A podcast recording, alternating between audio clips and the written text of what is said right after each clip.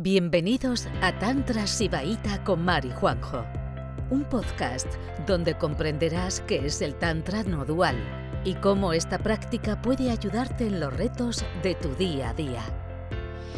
Vale, a ver, las nuevas de por aquí, ¿qué tal esos diafragmas? ¿Se mueven más? ¿Sí? Pues estoy respirando, ¿no? Para, para, para desbloquear el diafragma, a ver, primero, es importante, eh, bueno, es, es útil primero relajar la lumbar y que los huesos de atrás del culo toquen la silla, ¿vale? Que los huesos de atrás del culo toquen la silla y la lumbar intentar que estés relajada sin, Vale, te- sin, te hago- sin te hago la neurosis. No, sí, sí. Para que lo vean físicamente. Ah, pero no se me ve. Eh, no sí. Eh, chicas, en vez de estar así, con esa lordosis, hacemos esto. ¿Vale? Y ahí hay mucho más recorrido. Eso es. Entonces, cuando estamos ahí con la lumbar eh, ahí, pues intentamos. eh, o sea, el diafragma tenéis que tener en cuenta que es una cosa que está aquí, así, ¿no? Esto es cóncavo o convexo, esto es cóncavo, ¿no? yo nunca lo sé, eso nunca lo sé yo tampoco. Bueno, es así, de esta manera. Entonces, cuando, cuando respiramos, si, si hinchamos la tripa al respirar, no significa que tengamos pulmones en la tripa. Significa que el diafragma hace así Baja. y baja, ¿vale?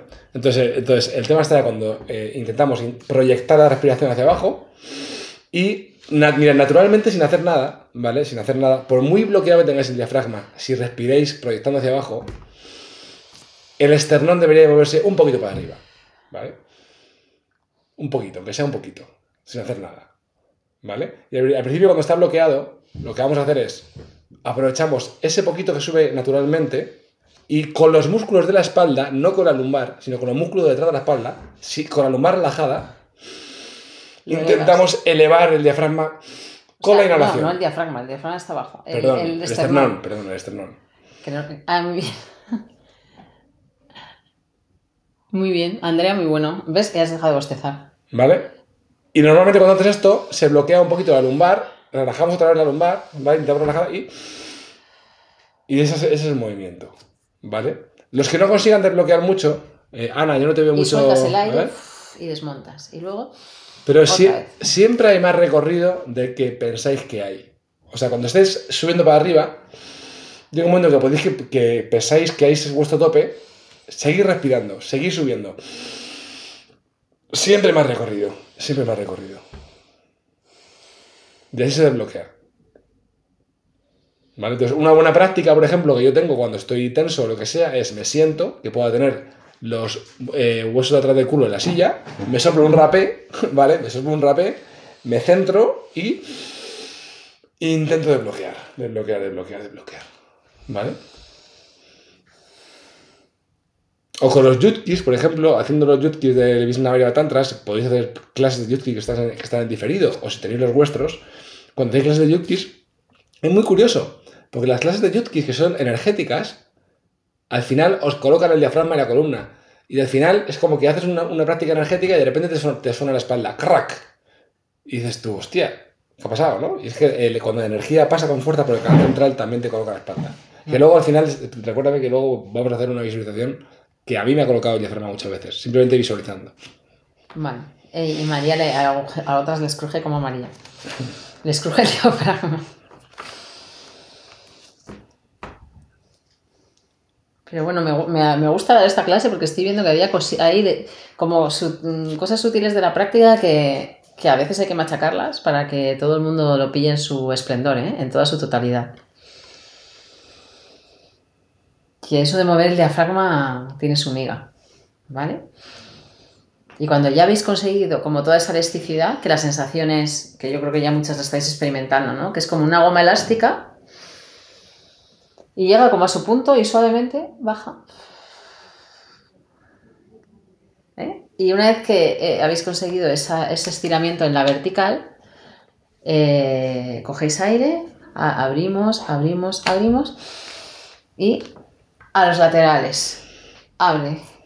Porque muchas veces las tensiones también están como debajo de las costillitas y son como si te tiraran las tripas.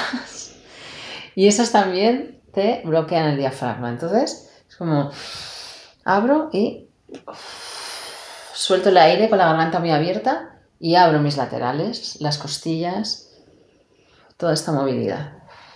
Ay.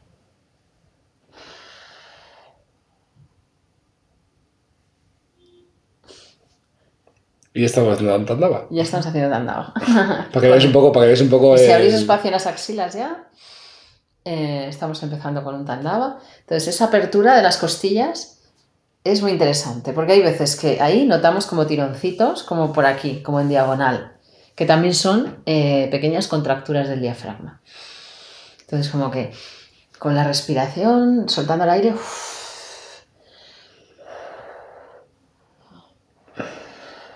y siempre la garganta abierta, porque el diafragma de la glotis, para que esté relajado, para que no le ponga tensión, y nuestras gargantas, como siempre, nos fueran a dejar caer un hilito de néctar. Siempre la garganta abierta en la práctica.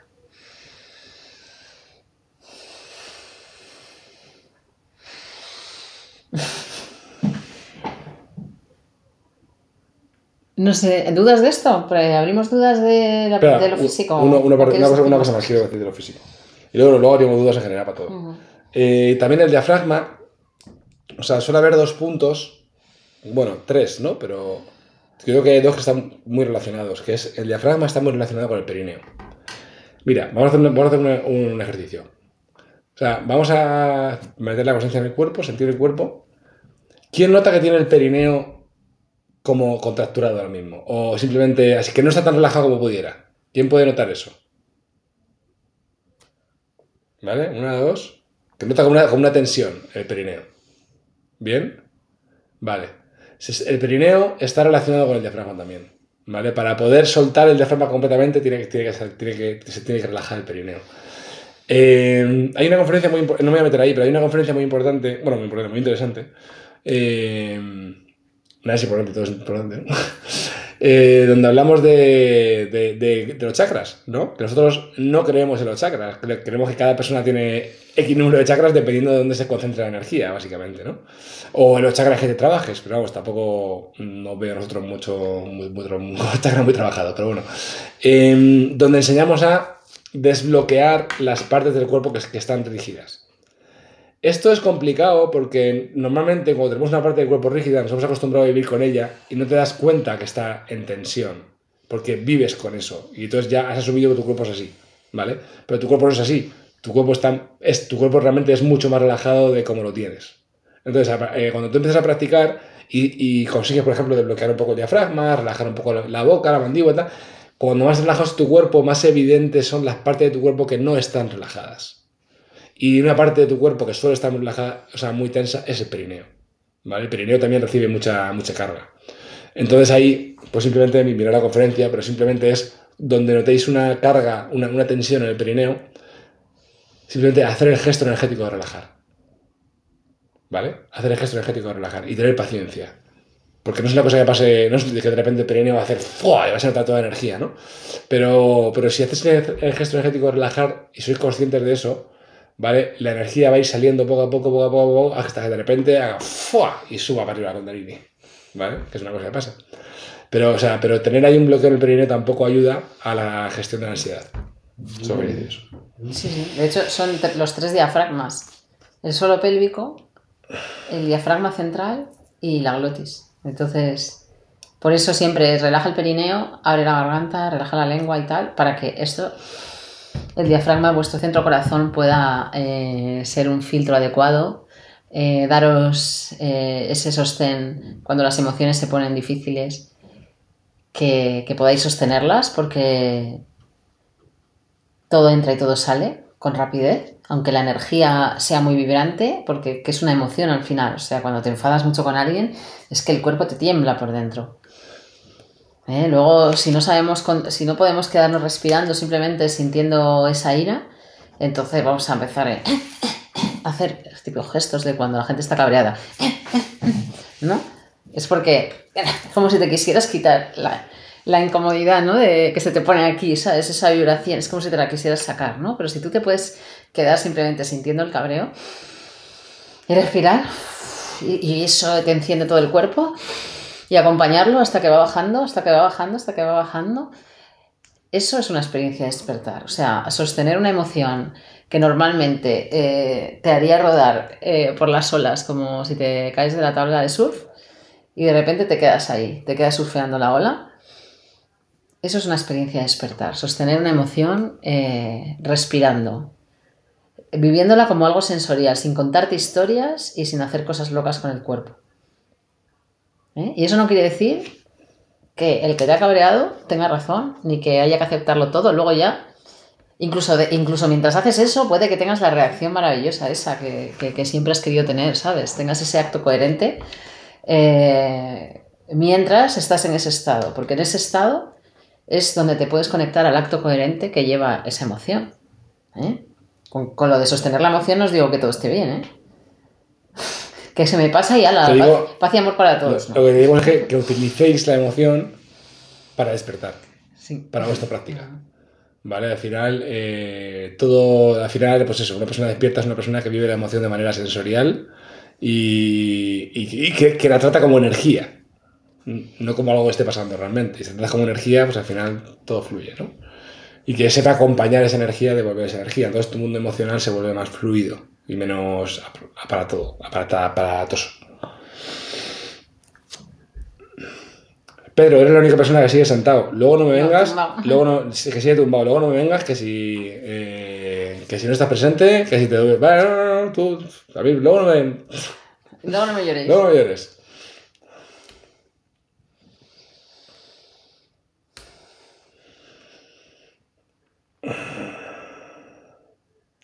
Ah, amigo, claro. Estamos haciendo una conferencia sobre el diafragma y sobre cómo tener el canal central alineado y me habéis tumbado. Pues Sí, tío, sí. pues cuando. pues si no bueno. tenéis aquí, no sé qué hacéis luego. Sí, pero es que estoy con el, con el móvil y, y, bueno, lo tengo así puesto arriba. O sea, no, no puedo. Es más difícil tenerlo así con la mano. Pues ponlo por Por eso estoy tumbado. Apoya en una silla, quédate, quédate quédate con el audio solo, si tampoco hay mucho que ver. Tampoco hay mucho que ver, ¿eh? Ni, ni te- eh, pero Es importante, es importante la práctica. es importante aprovechar para, para abrir el diafragma. Sí, que tampoco he entrado al principio, disculpar. Nada, no te preocupes. Tú aprovecha siempre para abrir el diafragma. bueno, ¿qué? ¿Nos callamos ya? Ya, mm, manitas, manitas Preguntas y respuestas. Sí, eso, por favor, si la, con la manita así en reacciones, levantar mano, pues todo es más fácil.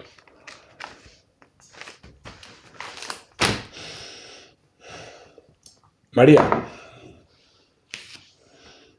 Tengo- yo tengo una pregunta.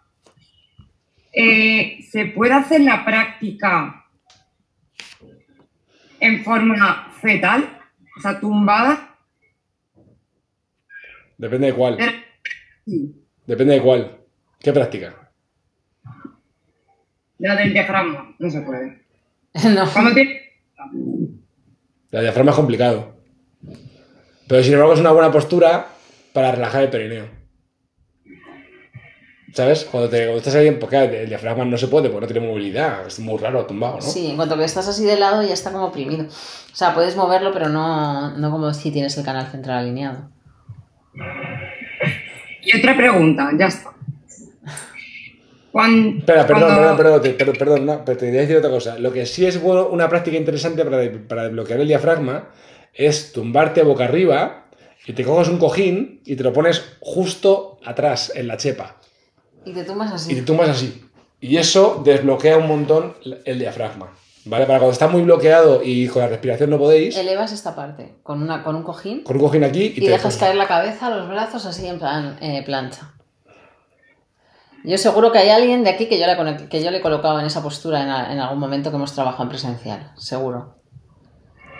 Que cuando veo un diafragma muy desbloqueado, le, le tumbo así un buen rato y digo, luego vengo. Ya está, sin más. Sí, perdona. y que tenía otra pregunta. Una última pregunta. Cuando tú recibes una emoción, la rabia, que estabais hablando de la rabia, intentas canalizarla, intentas vivirla como una emoción, como una vibración, igual que la ansiedad. Tampoco es bueno quedarse en, en la euforia, por ejemplo. No.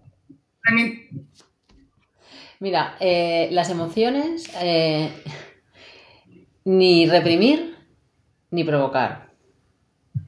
Ni las buenas ni las malas. ni alimentar. Entonces, eh, el yoga emocional Bueno, no, no, no voy a teorizar, simplemente. Mira, una emoción, cualquier emoción tiene un ciclo natural, ¿vale? Eh, te dan una super alegría, ¿no? Y entonces, ah, qué guay, no sé qué, y eso hace, pa, y, y de repente llega como a su punto álgido de está súper feliz y luego ya, pues eso va haciendo así. Y eso es un ciclo natural de, de- una emoción, ¿no? Depende de la intensidad de la emoción, pues puede ser así o puede ser una colinita. ¿eh? Depende si son emociones más neutras, ¿no? O sea, más neutras, ¿no? De menos intensidad. O sea, alegría, pero alegría de menos intensidad, una colinita, ¿no? Alegría a tope, a todo lo que da, así, y luego cae. Entonces, y con las emociones eh, de otro color, menos gozoso, exactamente igual, ¿vale? Entonces, las emociones tienen ese, ese ciclo, ¿no? Y cualquier cosa que tú hagas por eh, tomar el control de tu mundo emocional, o sea, que nosotros quisiéramos, cuando estamos en emociones felices y, y gustosas, quedarnos siempre ahí, ¿no? Entonces, de alguna manera las alimentamos, las provocamos. Tratamos de, con nuestra mente, ay, qué guay ha sido, no sé qué, no sé cuál, tú misma. Ay, que no sé qué, y una- pero ya la vida ya te tiene en otro sitio. Igual estás caminando a coger un, tra- un transporte y te vas a otro sitio y allí están pasando otras cosas y estás rodeado de otras personas, pero tú estás... "Ay, Mal, mal. Eso te ha sacado de la presencia y lo más seguro es que cuando te venga otra emoción que no sea tan cuchi cuchi, te va a volcar porque has salido de la presencia, ya no estás en yoga emocional, estás en manipulo mi mundo emocional, que es lo que hace todo- toda la gente ordinaria. Manipulo mi mundo emocional. Cuando me pasa algo desagradable, trato de contarme una historia de que realmente tampoco está tan mal y que no pasa nada. Y cuando me pasa algo bueno, pues me voy a contando una historia para que esa satisfacción dure eh, una cosa poco natural. Entonces, cualquier manipular tu mundo emocional es de impacto negativo para la conciencia. Y una cosa más te voy a decir, y aquí me voy a poner un poco, un poco más místico. El apego a, cual- a cualquier emoción te convierte en un punching ball de la conciencia.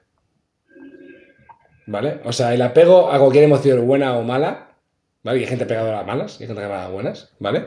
O cualquier tipo de energía, cualquier tipo de emoción te convierte en un punching ball de la conciencia. ¿Por qué? Porque la conciencia, cuando tú... O sea, la conciencia es muy celosa, ¿vale? Es muy celosa, es femenina y es celosa. Entonces, cuando ve que tú vas detrás de cosas que no son ella, pues te castiga. Se enfada. ¿Vale? Entonces, la conciencia lo que quiere es que tú estés pegado a la conciencia. ¿Qué significa estar pegado a la conciencia? Pegado al presente, pegado al espanda. Pegado a la sensación de estar presente. Eso, eso, ahí hay una neutralidad de emoción. Ahí está el sentimiento de sabiduría del universo. Es la conciencia. Es esa ausencia emocional. Ahí no hay emoción.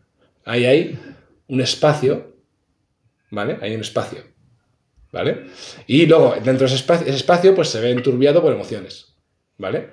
Si tú prefieres las emociones a la conciencia, te va a castigar. Porque entonces eh, te vas a poner un apego a la emoción y te va a venir una emoción y luego te va a venir otra que no te va a gustar y luego otra que no te va a gustar y luego una que, que sí te va a gustar y te va a dar un poquito de cancha y luego, y luego otra que no te va a gustar. Entonces hay que saber salir con estilo de las emociones para poder tener una conexión a la conciencia.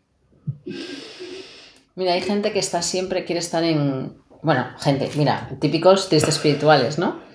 Emociones de baja vibración. Hay que evitar estar en emociones de baja vibración. Pues esas personas viven para manipular su emoción. En cuanto que sienten algo que ellos, según su moral, es de baja vibración, y además es un pensamiento totalmente moral, eh, tratan de salir de ahí, con lo cual no están presentes. Están todo el rato intentando sentirse de otra manera diferente a la que se sienten. Y luego, seguramente, cuando ya no lo pueden evitar y tienen esa emoción de baja vibración, eh, flagelándose porque hay que ver. Me ha dado ira, o me ha O dado sea, rabia, o me ha dado celos. O sea, ¿cuántas personas, cuántas personas conocéis que viven en un mundo positivo, espiritual, completamente artificial? ¿Conocéis alguna? Esas personas están sufriendo una barbaridad. O sea, una barbaridad, viven ahí pensando que tal, pero esas personas están siendo carne de cañón para la conciencia. La conciencia es la mátrica, ¿no? Que es la conciencia que, se ceba. La mátrica está cebándose con ellos. Está dándoles esto, ellos no lo ven, no lo ven. Están todo el rato sufriendo, todo el rato, todo el rato, todo el rato. Y ellos creen que es- están elevados porque, están, porque tienen pensamientos espirituales y ellos han trascendido ya ciertas cosas. Pero no, es todo manipulación. Y eso eh, no es una manera de vivir que nadie mm, deba vivir así, vamos. Entonces, las emociones, las vienen y van. Y practicamos para tener el enchufe de la conciencia. Todo esto se llama yoga emocional.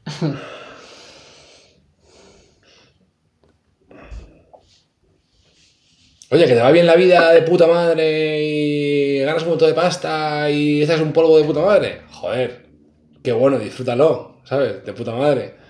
¿Que puedes hacer eso un montón de veces? Joder, pues hazlo. Hazlo de puta madre.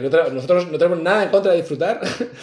De hecho, somos bastante sibaritas en eso. Nos gusta mucho disfrutar, sacarle el máximo partido de la vida, pero no lo manipules con la conciencia.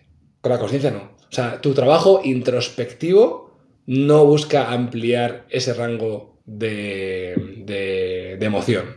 No. Nuestra práctica introspectiva es presencia. ¿Vale? Que si tienes la oportunidad de comerte un chuletón de 150 euros todas las semanas, hazlo. ¿Sabes? Y La cara, la cara de Andrea. bueno, tú, tú, no, tú, tú no, Andrea. Bueno, pero esa, esa vaca ha vivido bien, no me jodas. Esa vaca ha vivido como tiene que vivir. bueno, da igual. Bueno, da igual, un chuletón no. Bueno, pon, si- pon otro ejemplo. si tienes la oportunidad, la, cara, la cara de Andrea. si de- tienes la oportunidad de echarte un polvo de mm, fantástico todos los días a las 8 de la tarde, ah, échalo, ¿sabes?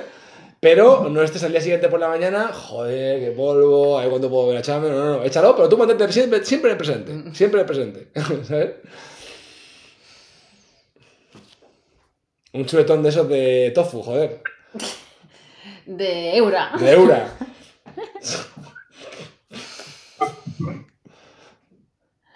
Y, está, y están las euras así. Las hebras así llorando. las euras así.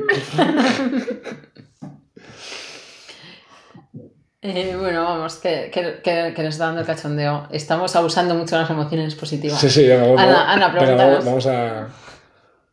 Ana.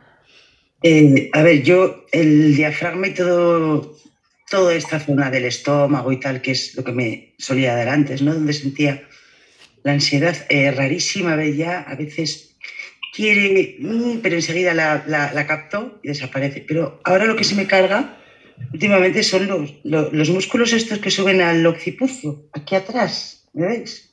Guau, se me cargan de una manera. Los Y yo visualizo que se relajan y, y hago movimientos suaves, pero hay veces que es una tensión lo que se me pone aquí, pero de dolerme. Cuando hago tandava o cuando, bueno, movilizo y tal, se me calma mucho.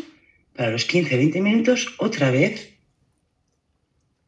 Esta zona. Entonces, a ver, Mar, si tú sabes lo mismo que has dicho de la almohada en las dorsales para elevar el diafragma, a ver si sabes algún truco.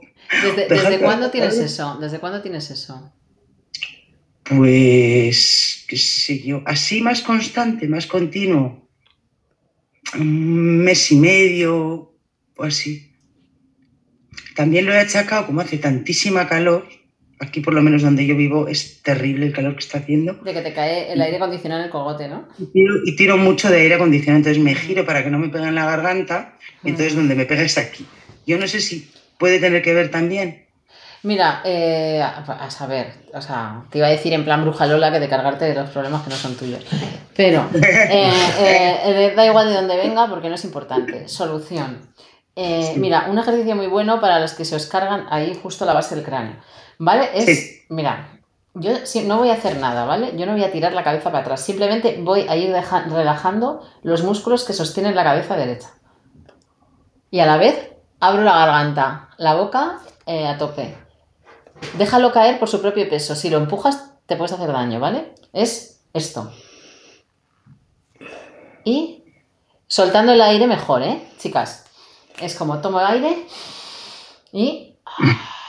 ¿Vale? Y cogiendo el aire, incorporo, porque al tomar la inspiración protegéis las vértebras, ¿vale? Y con la inspiración volvéis despacito, ¿vale? Ese es un ejercicio bastante bueno para cuando se carga esto, ¿no? Estoy hasta aquí, hasta la frente, ¿puede ser? Sí, bueno, es que a mí lo de la base del cráneo es de mi punto débil, porque tuve, tuve una, una lesión cuando era bailarina y, y hago muchas cosas para eso. Luego otra, bueno, si quieres, mira, como eh, no sé si a alguien más le pasa, pero que si no, luego te lo explico a ti. Eh, yo hago un montón de cosas que me vienen bien para eso. Eh, otra es poner la, la- toda la columna súper plana en el suelo, tumbada en el suelo, o sea, plana quiere decir sin lordosis, para que todo, y que todo el cuello esté ahí, Y cuando estás ahí con la nuca bien apoyadita y la espalda bien alineada, o sea, quiero decir, rodillas arriba, porque si estiras las piernas te va a salir de los dosis por cojones, ahí y te tumbas y ahí simplemente haces esto y esto. Y vas a notar que se te masajea contra el suelo eh, ese, ese lado. Bueno, y si quieres luego te doy más trucos de estos.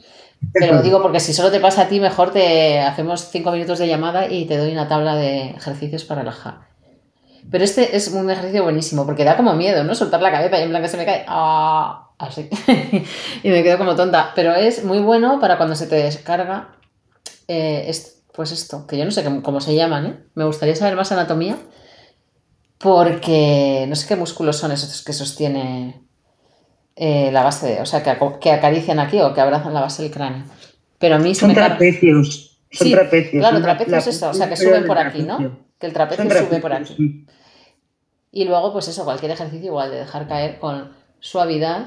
Bueno, yo ya te doy un ejercicio, es que si no me voy a poner aquí pesada. Eh, te doy unos No, no, no es tan pesada, ¿Eh? Sí, muy pesada. ¿eh? Pesada. Pesado tú.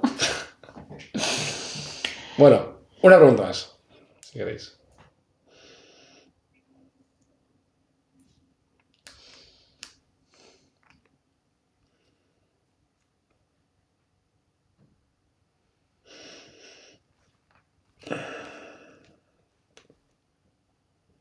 Andrea,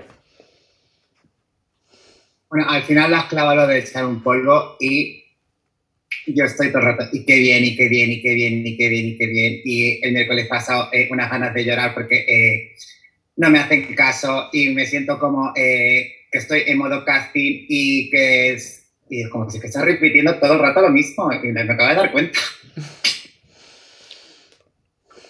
Y digo, y es que al final es uno y luego, y luego esa, esa eh, eh, obsesión por esa persona se me pasa con el siguiente que conozco, pero al final ha, eh, ha pasado guay y otra vez me vuelve a obsesionar y así todo el rato. las personas que no, la- que nos gusta mucho disfrutar, que a mí me gusta mucho disfrutar eh, también, tenemos, tenemos, tenemos problemas cuando tenemos que renunciar al disfrute en pro de la conciencia. Y nos da muchísimo trabajo.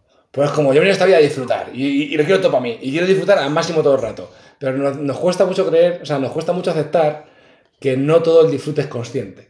Y que muchas veces tienes que renunciar a disfrutar de algo en pro de la conciencia. Y eso nos cuesta mucho a las personas, a mí, yo, yo me incluyo, ¿eh? Entonces muchas veces tú te, tú te recreas ahí, te recreas y te recreas, te recreas, y luego hostia. Y te recreas y luego hostia. Hasta que llega un momento que dices tú, voy a sacrificar este lado de, de- de gozo que yo me genero porque no es presencia. Y eso es un grado de madurez espiritual que no todo el mundo puede alcanzar, pero que va por ahí. Sí, ¿Sabes? porque ahí vienen las trampas. O sea, cuando ya te quedas eh, alargando un estado de gozo y de placer eh, de manera artificial, ahí está el karma, está la mátrica, esta famosa, con el mazo dando. A ver, a ver por dónde te va a dar, ¿no? Y te va a dar por otro sitio. Entonces, hay que entregarnos a, a- a lo que nos viene, pero sin manipularlo. Sin manipular las emociones. Entonces, cuando ya pues eso termina, pues entro en unas emociones de rango más normalito y no pasa nada. Pero precisamente la trampa ahí, en ese, en ese querer quedarme ahí y alimentarlo, eh, empiezas a poner un montón de importancia a la persona con la que has com- compartido ese momento, la, llenas de un montón de cualidades que no tiene, no sé qué, y ya las leoparda. Ya has eh, empezado a interpretar las cosas y es como, no, vamos a, vamos a quedarnos. Cosas, momentos y demás. Y además es que la anticipación, o sea, eh, al, re- al revés, cuando algo te- vas a hacer algo que te gusta mucho y lo estás anticipando constantemente, eh, es como una pócima destructora del gozo. Cuando lo anticipas, luego cuando te ocurre, cuando te ocurre está ya agafado, sale mal. Entonces, eh, es en los que les gusta estirar el, el chicle de, de las emociones placenteras, el eh, podéis empezar a leer astutamente por dónde la vida luego os está, la mátrica os está dando con el mazo. Sí. Entonces, vamos a ser más astutas en la vida y gozar cuando es el momento de gozar. Pasar momentos también, ¿sabes? Emociones que no son tan agradables cuando toca, por supuesto respirándolas mucho para que no duren mucho, pero sin manipularlas. O sea, si tú las respiras vas a salir de ahí fácilmente porque no las vas a alimentar y ya está. Entonces, respiras y tú esperas a que la emoción haga así y haga así. Sí, sí. Ni más rápido ni más lento. Y lo bonito de, este- de todo esto que hablamos es que no es como una prescripción para vivir, es que tu vida te ya te lo está mostrando una y otra vez. Lo único que estamos señalando es que para dónde mirar para que ya deje de pasar de una vez por todas, ¿sabes? Para que podáis cortar el, el ciclo, ¿sabes? Porque si no... Gracias por escucharnos. Volveremos pronto con otro episodio de Juan y Mar, un podcast de Tantra Sibaita.